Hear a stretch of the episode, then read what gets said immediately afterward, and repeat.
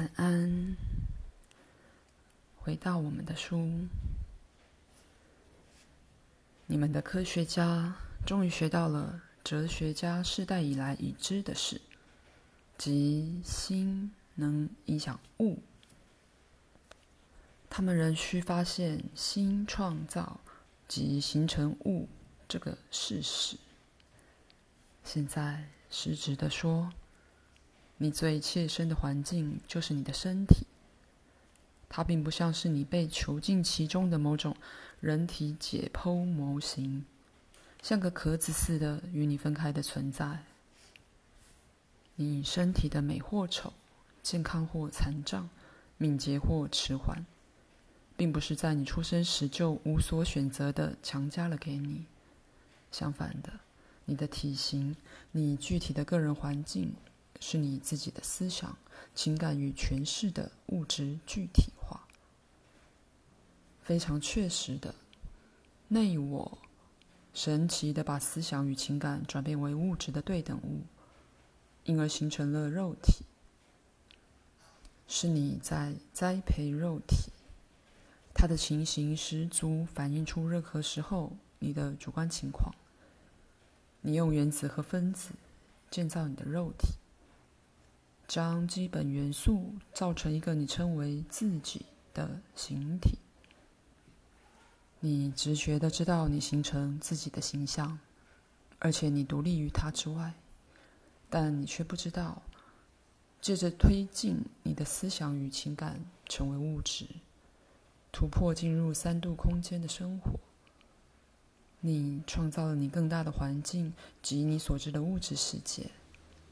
因此。内我独自又集体的放出他的心灵能量，形成触须而合身为形体。每一情感与思想都有其自己的电磁性实相，完全的独一无二。它天生就可以按照你想包括的种种不同强度，与某些其他的情感与思想结合。以某种方式来说，三度空间物体的形成方式，有点像你在电视荧幕上所见影像的形成方式，但两者间有一个很大的不同。而如果你没调整到那特定频率，你将完全看不见那物体。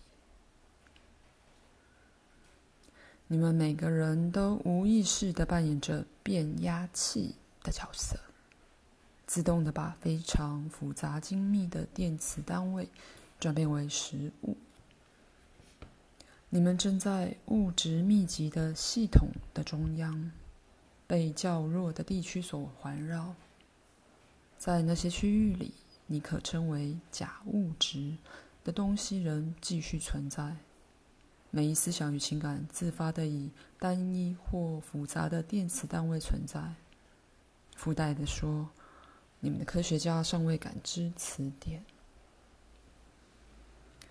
一个思想或情感的电磁强度决定要具体化的物质形象的力量与永久性。在我自己的资料中，我详细的解释此点。此地，我只要你们了解，你们所知的世界是一个内在实相的反应。基本上，你们是由鱼、椅子。石头、生菜、小鸟，同样的原料所造成的。在一个庞大的合作性努力里，所有的意识合力造成你们所知觉的形象。现在，因为这点为我们所知，我们乃能随意改变我们的环境与我们的物质形象，而不会造成混乱，因为我们知觉其背后的实情。我们也体认到形象之永久性是个幻觉。既然所有的意识必然是在一种变化的状态，在你们来说，我们可以同时在几个地方，因为我们了悟意识的真正机动性。且说，不论何时，当你带着感情想到另一个人时，你就送出了一个你的对等物。（counterpart），其强度在物质之下，但却是一个明确的形象。这形象由你自己的意识向外投射，完全避过了你的自我的注意。当我带感情的想到某人，我也在做同样的事。只除了我的意识的一部分是在那形象之内，而且能与人沟通。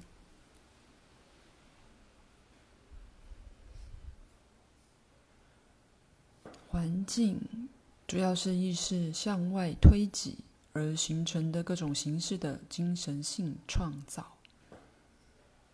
例如，我有一个我偏爱的十四世纪的书房，我对它非常满意。以你们实质的说法，它并不存在，而我十分明白它是我的精神产品，我却很享受它，并且我常常采取一个具体形象，以便坐在桌旁，由窗子看外面的乡间景色。现在，当你坐在你的起居室里，你也在做同样的事，但你却不明白你在做什么。目前，你多少受到限制。当我与我的同事们相会，我们常把彼此的思想转译为种种不同的形状与形象，单纯只为了喜欢这样做。我们有一种你们所谓的游戏的做法。它需要一些专门技术，在那个游戏里，我们看我们哪一个能把某一思想转译为最多的形象，而以之自娱。有如此精微的特质，如此不同层次的情感，在影响所有思想的本质，以至于没有一个思想是完全相同的。顺带的说。在你们的系统内的食物，也没有一个是另一个完全相同的副本。组成它任何物体的原子和分子，有其自己的本质，从而濡染并修饰了它们所形成的任何形象。在你感知任何食物时，你接受。感知并集中在其持续性与相似性上，以非常重要的方式。你对某个现实场域中的不同点予以封杀与忽略，因此你有高度的分别心。你接受某些特质，而忽略了一些。例如，你的身体不仅是七年就完全改变一次。它们更随着每次呼吸而不断的改变。在肉体内，原子与分子不断在死亡与更新，荷尔蒙则在一种不断运动与改变的状况。皮肤与细胞的电磁属性继续不断的跳跃与变更，甚至自己逆转。在一瞬间组成你身体的物质，与这一刹那形成你身体的东西，在很重要的方面有所不同。你对你身体仿佛的永恒性很注意。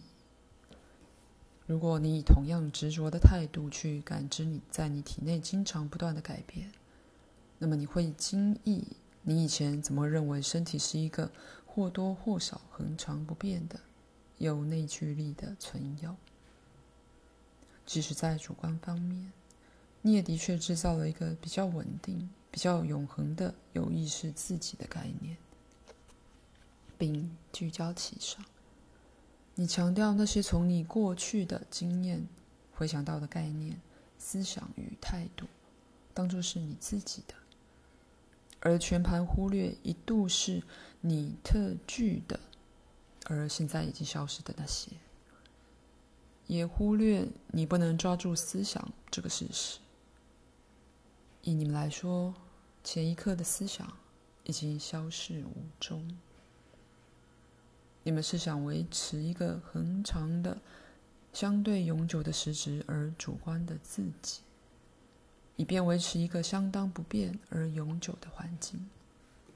因此，你们永远处在忽略这种改变的地位。那些你们拒绝承认的事，就恰能使你对实相的真实本质、个人的主观性和仿佛环绕着你们的物质环境有个深得多的了解。当一个思想离开了你的意识心后，它怎么样了？它并不就这样消失。你可以学会跟踪它。但你通常很怕把你的注意力的焦点由三次元的存在移开，因此思想看起来像是消失了。同时，你的主观性仿佛具有一种神秘而不可知的特质，甚至你的精神生命也有一种隐伏的坠落点，一个主观性的悬崖。思想与记忆由它上面翻坠而消失入空无。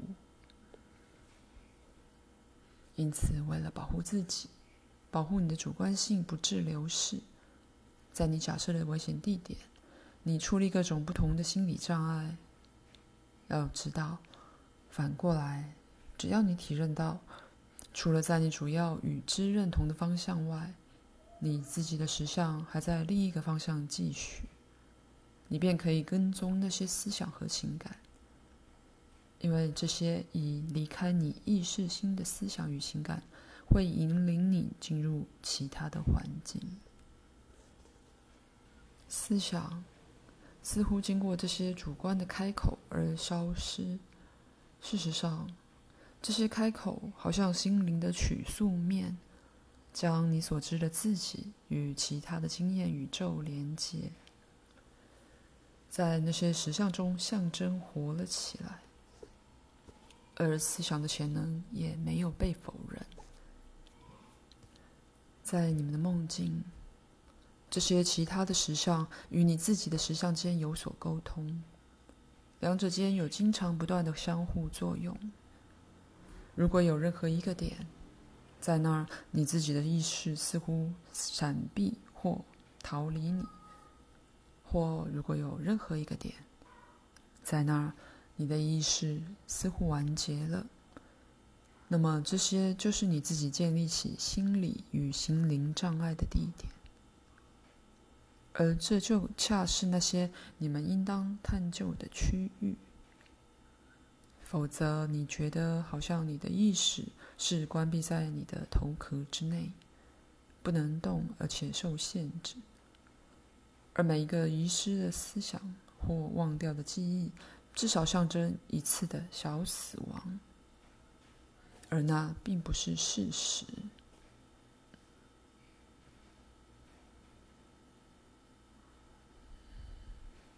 今晚的口述到此结束，并且给你两最衷心的祝福。我还想提醒鲁伯，我对他的床的建议。现在，晚安。